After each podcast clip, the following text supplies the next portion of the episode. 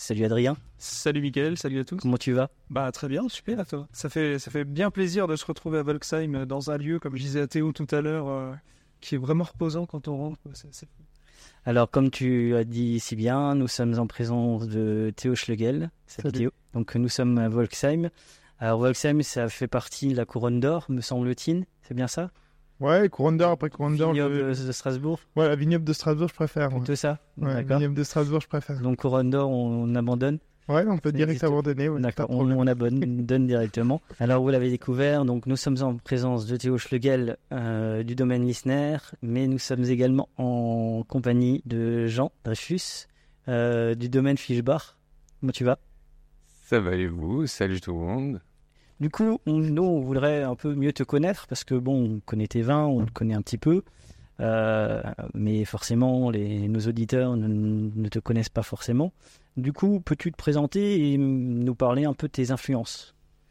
Ouais, donc euh, rapidement, je vais, je vais me présenter, mais je vais surtout peut-être présenter le, le, le domaine. hein. Donc la, la maison Lissner qui est, qui est à Volksheim, euh, les premiers écrits c'est 1848. Euh, famille juive, euh, émigrée, euh, classique, comme en Alsace, quoi. C'est-à-dire qu'on a le côté très patchwork avec plein de gens qui viennent un petit peu de partout sur une zone de, frontière. Les Lissner, qui, ont commencé donc à faire les vignes en 1848, et puis derrière Clément, qui était le dernier, qui était l'oncle de mon père, euh, qui lui a transmis le, le domaine. Mon père, il a commencé à peu près en, en 2000, et il a un peu commencé à orienter la politique et les, les résultats qu'on peut avoir aujourd'hui en matière de vigne ou en matière de, de vin. Donc euh, lui, il est arrivé, il avait cette intuition-là de voilà, de vouloir travailler en pleine biodiversité, en Oui. vigne, donc euh, plus de travail du sol, l'arrêt du travail du sol, mais évidemment la conversion en bio qui est venue, euh, qui a commencé en 2004, qui a été effective en, en 7, le temps qu'on rassemble un petit peu les vignes, comme il y a trois ans à chaque fois, euh, passer tout en bloc. Puis, puis voilà, derrière la construction aussi de, de l'endroit où on est, hein, qui était une étape importante, euh, récente du domaine, ça c'est 2008, donc en pleine crise euh, financière, hein, peut-être qu'on va reprendre dans les dents là dans pas longtemps.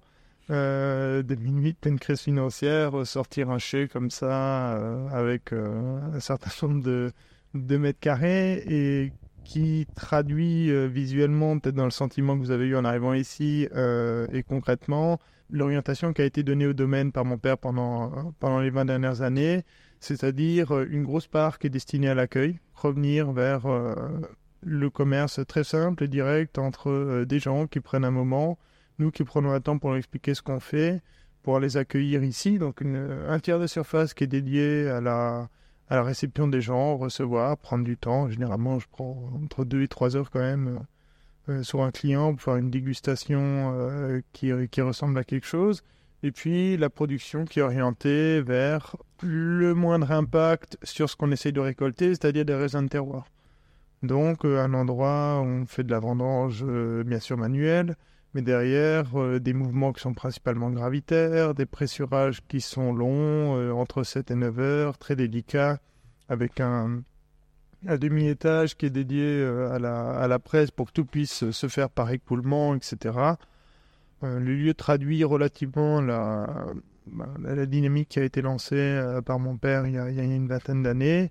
Et maintenant, c'est aussi à nous, bah, on est sur des choses qui se font dans le temps long.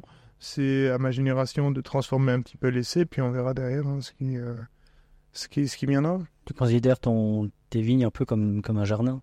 Les vignes, euh, ouais, bien évidemment, c'est un, c'est un jardin. Il y a le mont qui est peut-être euh, des fois un petit peu difficile à comprendre, c'est-à-dire que c'est effectivement le nôtre, euh, comme ça, d'un d'un point de vue humain très, très concret, mais en fait, c'est c'est beaucoup plus large que ça. C'est-à-dire qu'on partage avec d'autres plantes, on partage avec des micro-organismes, on partage avec, euh, avec plein de, de vivants, et le tout, c'est d'arriver à trouver un équilibre concrètement là-dedans.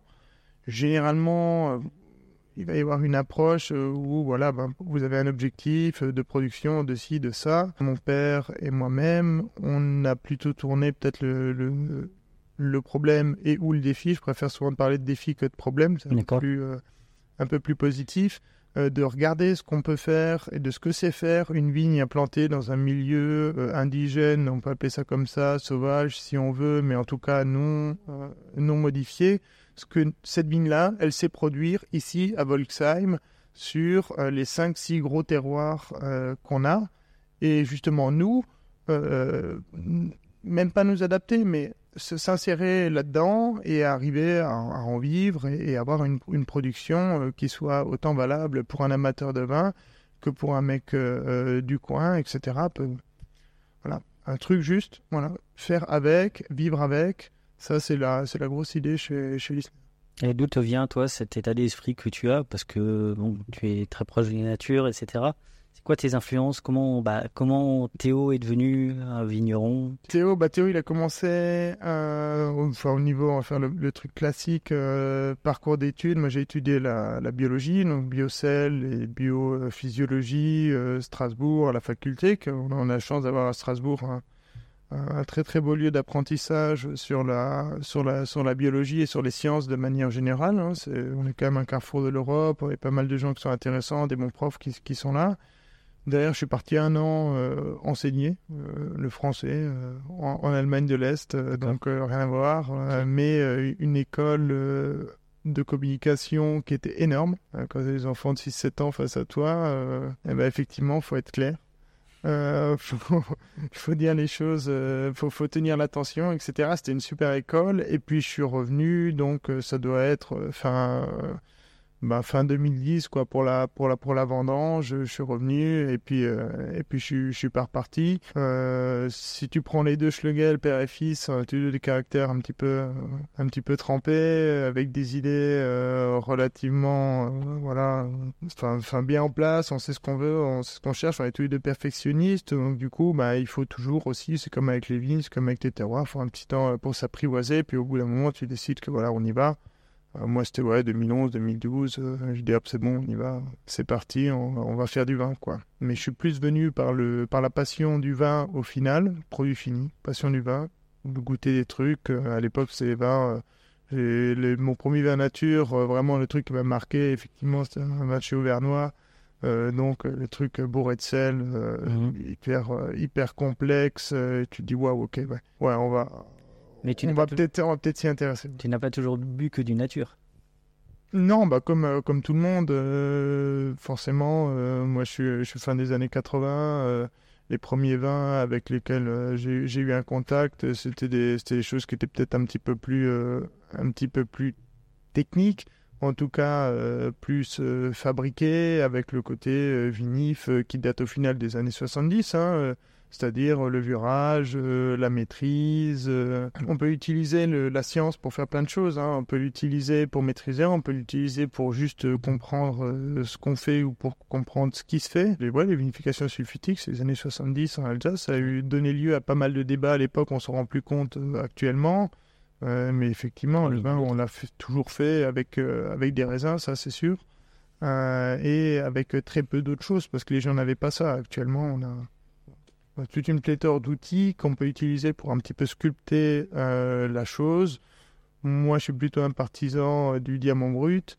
Mhm. Effectivement, si on peut polir un petit peu les angles, c'est sympa, mais, mais brut, c'est bien aussi. Il faut juste savoir le, le, regarder. Bien trempé, quoi. Comme toi. Bien trempé.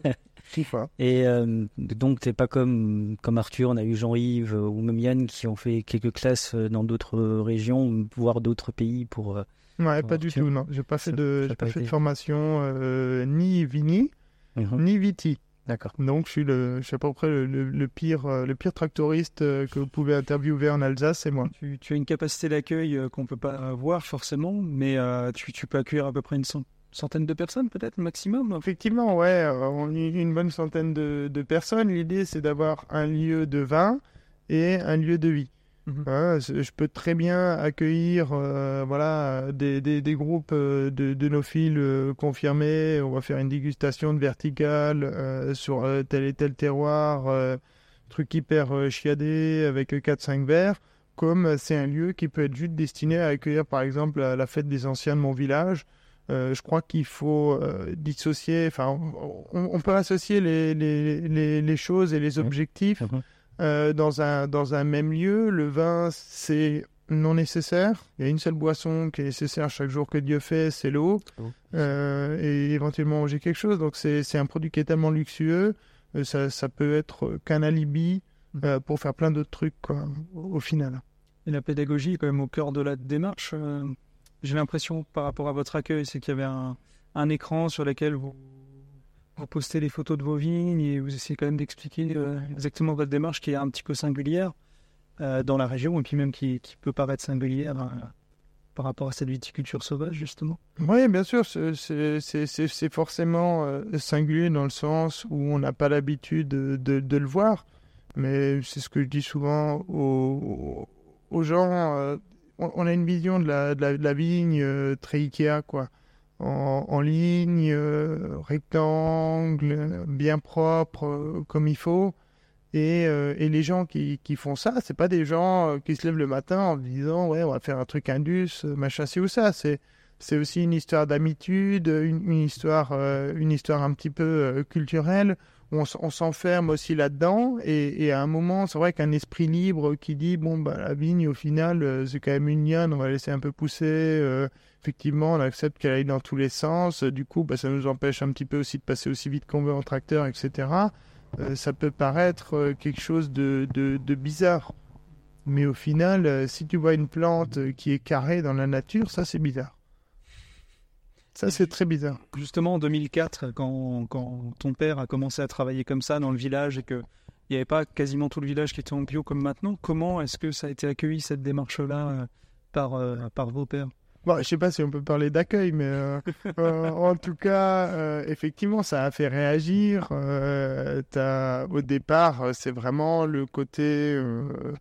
moi, je sais que jeune, on m'a dit, ouais, mais t'as pas honte de ce que de ce qu'il fait ton père, machin. J'ai attends, ça va, je vais pas à avoir honte de ce que ce que mon père a fait. Je n'y comprends rien. Euh, entre guillemets, t'es tout jeune, tu te dis, oh, qu'est-ce que tu t'es dedans, donc tu te dis, bah, voilà, qu'est-ce qu'il fait de mal, quoi. Je veux dire, il a tué personne. euh, il a juste pas spritzé, il a pas, euh, il a pas fait ça bien carré comme il faut, ça va quoi. Il y a pire. Euh, il y, a- il y a pire, Hein, il y, a- il y a pire criminel de guerre. Et puis au final, tu, tu vois aussi que les gens, en fait, ils se font du souci parce que comme ils voient pas, en fait, le modèle économique que toi t'essayes de mettre derrière, euh, ils voient la quantité de raisin qui effectivement euh, peut être plus légère. Et ils me disent, putain, comment il va faire pour s'en sortir euh, T'as aussi une part de d'angoisse, justement, euh, l'angoisse du saut vide, euh, euh, de se dire, bah, tu te rends compte, euh, il produit à 30 hecto-hectares, mais qu'est-ce qu'il va faire? Mm. Parce que derrière, en fait, c'est c'est une histoire d'équilibre entre ton, ta, ta production et ton modèle économique. On a construit le modèle économique autour de la capacité de production indigène du village, et ça fonctionne très bien. Mais quand tu as l'habitude d'être dans un autre modèle économique où tu vas faire 20% de bouteilles, tu vas faire Mhm. un petit peu de, tu vas faire du vrac autour, euh, c'est hyper anxiogène parce que tu peux pas vivre actuellement euh, et encore moins à l'heure actuelle en 2000 éventuellement, euh, mais à l'heure actuelle tu peux pas vivre avec ce type de production en faisant de la vente à l'aveugle avec du vrac. Mais tu, tu, tu- peux pas faire ça, ça colle pas. Faut qu'il y ait un équilibre entre euh, bah, ta, ta voie de commercialisation et la manière dont tu produis. Quelqu'un qui n'a pas l'habitude de vendre la bouteille ou qui est complètement hors de ça, effectivement, il voit ces vignes-là, il voit ces rendements-là, Mhm. ça l'angoisse. Il n'y a pas lieu euh, d'avoir cette angoisse quand tu comprends que tu peux vendre du, du, du vin en direct et, et, et- et être indépendant aussi en matière commerciale hein, du, du, du, du reste de la, de la- de la filière classique, traditionnelle, on va dire. Mhm. Mais après, tu parlais justement de ta politique de prix. Tu as des prix qui sont relativement bas par rapport à d'autres vignerons. Et tu as des rendements qui sont bas aussi. Du coup, comment tu t'y retrouves euh, ton modèle économique? Comment tu...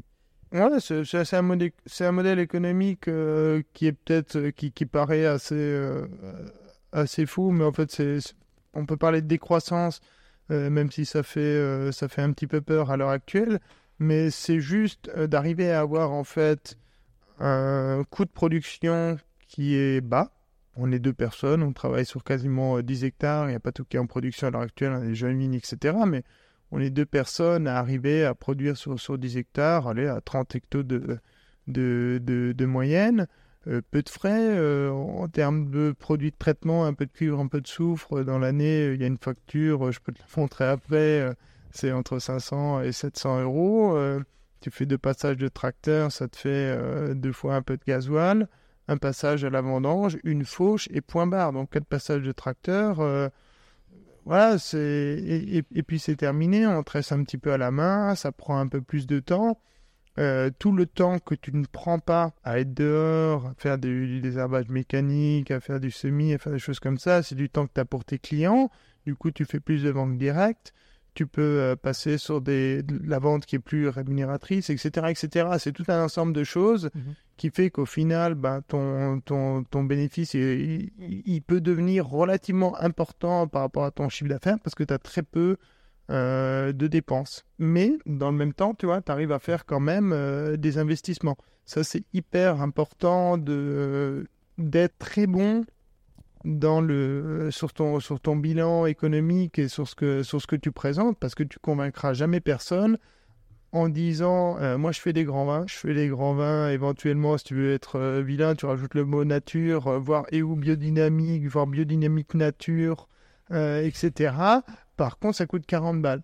Quand tu as un mec qui travaille au SMIC et qui lui reçoit euh, 9,50 euh, de son heure, quand tu lui parles et que tu lui expliques qu'il va pouvoir se payer une bouteille euh, qui est honnête pour 4 heures de son travail, effectivement, ça le pique un peu. Ça, je peux comprendre. Euh, nous, on, a toujours essayé de rester voilà, sur, euh, ce côté baisse des coûts pour arriver à produire une bouteille honnête. Euh, mon prix de base, j'en ai pas honte. Euh, sur un Edel, un assemblage qui est pas moins bien que le reste euh, à 6,70. Euh, Les, les, vins, les vins classiques plutôt aux alentours entre 8 et 10. Les terroirs plus pointus, où il y a plus de travail, etc. euh, C'est c'est- c'est- c'est entre 10 et 15, ou entre 10 et 16. Et les grands crus aux alentours des 20. C'est des prix qui restent relativement aussi physiologiques. Les gens arrivent à se le payer, ils arrivent à, se le, à, à le, à le boire. Ça leur permet aussi de les, voilà, de les stocker et Oui. puis d'avoir une relation, moi je trouve aussi un peu plus humaine avec le vin. Effectivement, tu achètes une bouteille à, à 80 ou à 100 euros, tu auras des, as- des fois des attentes qui sont un petit peu, on le sait tous, les amateurs de vin, tu auras des attentes un petit peu stratosphériques par rapport à la bouteille. Et effectivement, euh, tu, tu vas redescendre parce que c'était pas le bon moment, c'était pas le truc, tu vas toujours te trouver des excuses. Euh, je crois qu'il faut, faut rester accessible et savoir proposer euh, du grand qui a pas besoin d'être appelé grand. Voilà, qui a pas besoin d'être appelé grand, juste du vrai. Du grand, pas du vrai, c'est magnifique.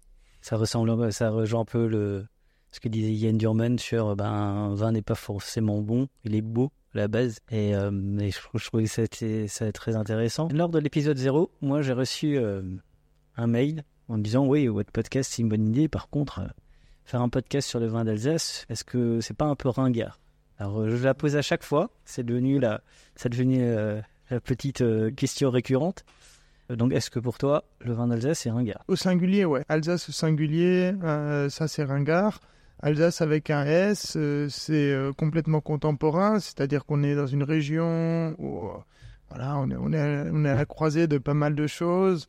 Euh, au niveau géologique, il y a une diversité euh, du nord au sud de l'Alsace qui est folle. Tu multiplies ça par la diversité des êtres humains qui, euh, qui la travaillent en vigne. Et franchement, pour trouver ça ringard, il faut se lever tôt le matin. Donc les Alsaces au pluriel, c'est les expressions de terroir, c'est effectivement revenir à des trucs, en fait, des, des identités de, de lieux. Euh, pas du tout à la manière bourguignonne. euh, je crois qu'en Alsace, c'est plus, euh, c'est encore plus, plus complexe, étant donné que dans, dans un village, tu prends le village à Volksheim, tu as six terroirs sur un kilomètre cinq. euh, Enfin, c'est complètement fou, quoi. Le mec, de prononcer un peu. voilà, le mec, il, le, le- le- le mec, il arrive en dégustation. Nous, on fait entre 20 et 25 cuvées. Euh, voilà, le gars, tu l'assois, tu lui fous la liste. Un A4, c'est un petit peu limite pour lui présenter le truc. Voilà. Non, non, ringard, euh, ringard, non. Mais euh, l'idée d'essayer de faire coller l'Alsace à un stéréotype de ci et de ça, ça, c'est super ringard. En Alsace, on a une tradition qui est bien ancrée quand même euh, sur le fait de recevoir les clients. Tu peux demander à n'importe quel mec qui a fait une tournée des vins en France. en Alsace, généralement, tu es accueilli. Euh, tu peux arriver euh, le samedi à 17h, tu peux arriver des fois le dimanche à, 10h. généralement, tu as trouvé la porte ouverte, personne va essayer de gratter sur le, sur le temps. On a quand même dans, dans, dans, le caractère euh, cette volonté de recevoir, cette volonté de, de, montrer, de montrer ce qu'on fait. Donc, euh, la, la capacité d'accueil, elle est là, les paysages, ils sont là, les terroirs, ils sont là. Euh, let's go, quoi. Il y a, à mon avis, il n'y a, a, a pas de gros soucis. Il y a des fois des offres euh, ou des, des lieux qui vont souffrir d'un côté un petit peu plus touristique. Pour un passionné de vin, ça va être un petit peu euh, un petit peu plan-plan. Mais franchement, en Alsace, t'as pas besoin de gratter très loin pour trouver des gens passionnés et pour trouver des terroirs. Enfin, rien, rien, rien que moi, concrètement, sur l'Alsace, je peux pas dire que je suis connaisseur du nord au sud de tout ce qui se fait. L'Alsace, c'est toute une vie euh, juste pour, euh, pour arriver à maîtriser un petit peu, à comprendre les, les différentes choses. C'est tellement complexe. Donc, effectivement, en termes de public qui part sur une découverte, sur une idée de, de se laisser guider euh, et de découvrir des choses, l'Alsace, on, a tout à, on a tout à jouer c'est relativement, relativement en place. hein. Des fois, le, le- côté gastronomique euh, en Alsace, pareil, hein, c'est strictement pareil que le vin. On a ce côté un petit peu euh, complexé comme ça, on va pas oser euh, mettre en avant. hein. Tu regardes le nombre de professionnels qui travaillent le master ou qui travaillent des, produits locaux en grande gastronomie. Tout le monde se retient, quoi. C'est pour ça que je t'ai fait, je t'ai fait le bouquin là, de la psychanalyse de l'Alsace. C'est un truc qu'il faut comprendre à l'Alsace, c'est qu'on est tout le temps dans la retenue. On Euh, après. et puis voilà, on va, on- ça, va éclore, mais en tout cas, il y a tout qui est, il y a tout qui est sur place. Nous, on est prêts. euh, la jeune génération, euh, on est ultra motivés. On a, on a ce qu'il faut, on a les watts qu'il faut pour. On a constaté ça prenne bien, ouais. que les années qui arrivent, Oui, ben, il y a beaucoup de choses qui doivent. il y a un enthousiasme fou. Euh, non, mais c'est plutôt intéressant, surtout aussi pour nous, hein, pour euh, notre média. hein, c'est bien d'avoir des, gens enthousiastes. Euh, La, complexité justement qu'il y a sur ces différents terroirs, est-ce que tu penses que c'est un frein ou au contraire que c'est un avantage pour notre région? Parce que le, on essaye de communiquer justement sur cette diversité de terroirs depuis un paquet d'années.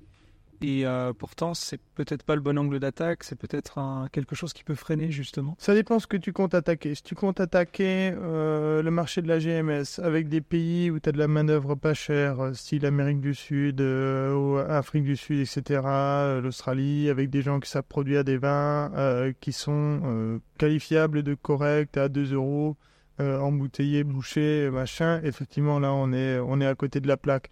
Par contre, si tu veux euh, t'attaquer à du marché de terroir, à du marché passion, qui est aussi un marché qui fait vivre la gastronomie dans le coin, qui a fait la restauration, l'hôtellerie, qui fait une dynamique pour la, pour la région, pour l'artisanat, etc.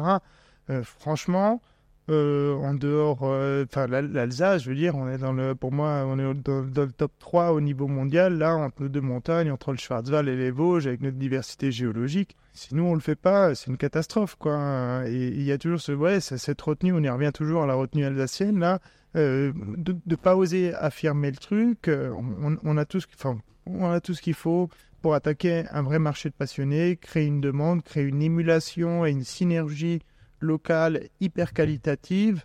Euh, je me fais aucun souci euh, là-dessus. Bien évidemment, si on essaye de, se placer sur les marchés de GMS avec du gros volume, euh, il va bien falloir un jour comprendre qu'on est en France, euh, qu'on est sur une zone et sur un, sur un, voilà, une qualité de vie qui est pas compatible. Si on veut garder cette qualité de vie, c'est pas compatible avec ces prix tirés vers le bas et ce produit qui est quasiment insignifiant en termes de part agricole, qui est principalement tourné sur de la technique marketing pour le, pour le vendre. Voilà, il faudra qu'on fasse un, on va faire un choix. Le choix, il va se faire d'ailleurs euh, probablement sans nous si on le fait pas. Mais euh, on, a, on a nos cartes à jouer euh, pour, pour un, beau, un beau marché qualitatif en Alsace, c'est sûr et certain, il y a tout ce qu'il faut. Bah, Justement, moi, euh, je vais- ça permettra de conclure aussi. Tu, tu cites, euh, dont il est d'ailleurs sur la table, euh, c'est un bouquin qui s'appelle La psychanalyse de l'Alsace. Donc c'est Frédéric Offet, c'est bien ça? Ouais. Euh, alors, tu as mis, euh, le site a mis en avant euh, un passage. Donc Frédéric Offet propose en de nous interroger sur ce qu'est vraiment être alsacien pour comprendre où l'on va, mais aussi ce que l'on est, ce que l'on a été, comprendre toute la complexité et la richesse de l'identité alsacienne. Alors moi je suis alsacien et fier de l'être et je le revendique et de plus en plus. En plus je parle d'alsacien donc euh, voilà. C'est quoi pour toi être alsacien? C'est comme pour le vin. Si tu fous pas un S derrière, euh, c'est dommage. Entre un Alsacien du Sungo, un Alsacien du Nord, un Colmarien, euh, un ancien Alsacien du territoire de Belfort, un mec de Strasbourg, euh, un mec comme ça de la vallée, il y a t'as des milliers de vallées euh, qui trucs, c'est généralement ce qui ouvre la porte sur un grand cru d'ailleurs, une vallée, hein, donc faut pas tous les ignorer. C'est euh, c'est ce qui est terrible, c'est justement cette, cette grande mixité, mixité qui est une mixité culturelle, qui est une mixité religieuse. euh, voilà, euh, de- en Alsace, tu as, plein de bleds où tu vas avoir euh, la, tu vas avoir la, la- la synagogue, euh, le Exact. temple. Euh, l'é- l'église. hein, il manque la mosquée, mais euh, si Dieu veut, elle viendra et ce sera pas plus mal Il y a ici. même des pagodes Ouais. aussi maintenant qui se, Ouais, qui se créent. ouais, on a, on a cette, euh, on a eu cette, cette histoire, cette capacité à, à faire quand même du vivre ensemble. C'est ce que nous aussi on essaye de faire avec la, avec la vigne et avec euh, tous les éléments qui peuvent la composer, que ce soit le terroir, les micro-organismes, tout ça. Ah, je, mais- je sais pas, je sais pas comment le, le dire autrement, mais il faut toujours mettre un S. Que tu mets, que ce soit Alsace ou Alsacien, tu mets, tu, tu mets S, cette grande diversité, c'est c'est ce qui fait qu'on qu'on s'amuse. Et franchement, sur le vin, un produit aussi euh, non nécessaire, aussi, aussi luxueux, crois qu'il faut s'amuser, il faut, faut qu'il y ait toute la dimension culturelle qui puisse aller avec, il faut laisser le champ des possibles ouvert. Effectivement, ça va à contresens de, de vins relativement préfabriqués et puis, euh, et puis déshumanisés. C'est ça, c'est bien, c'est bien de revendiquer. C'est bien de revendiquer, euh, mais d'un point de vue culturel et d'un point de vue transmission, c'est toujours mieux de faire vivre. Revendiquer, tu vas te poser sur un truc qui existe. Voilà, faire vivre au quotidien, bah, c'est justement, c'est accueillir les gens. Euh, c'est mettre autre chose autour du vin, de la musique, euh, ça peut être de la, de la musique locale, de la musique d'ailleurs. Les identités, elles ont droit d'être franches, elles ont droit d'être euh, d'être très claires. Je- Le mot identitaire, il est un petit peu pourri en ce moment par pas mal de, par pas mal de débats, Exactement. mais c'est quelque chose que je, que je revendique et ça se met pas du tout en opposition avec d'autres identités. Au contraire, il y a l'idée derrière du partage, c'est-à-dire des choses qui, qui ont un sens. Euh, c'est- comme si, c'est comme ça, point point, on peut comparer, on peut faire des alliances, etc. Il faut, mais il faut le faire vivre. Une identité euh, revendiquée, c'est très bien. Généralement, ça donne lieu à un chauvinisme qui est des fois mal placé. Mhm. Euh, en Alsace, les mecs sont fiers d'être alsaciens, qui ont écouté des marches allemandes, euh, euh, qui vont faire des trucs, ça n'a aucun sens. Alors que la musique alsacienne, elle a, euh, récente, entre guillemets, elle est, plutôt celtique, etc. C'est un truc relativement joyeux, pas du tout un truc martial, je sais pas quoi.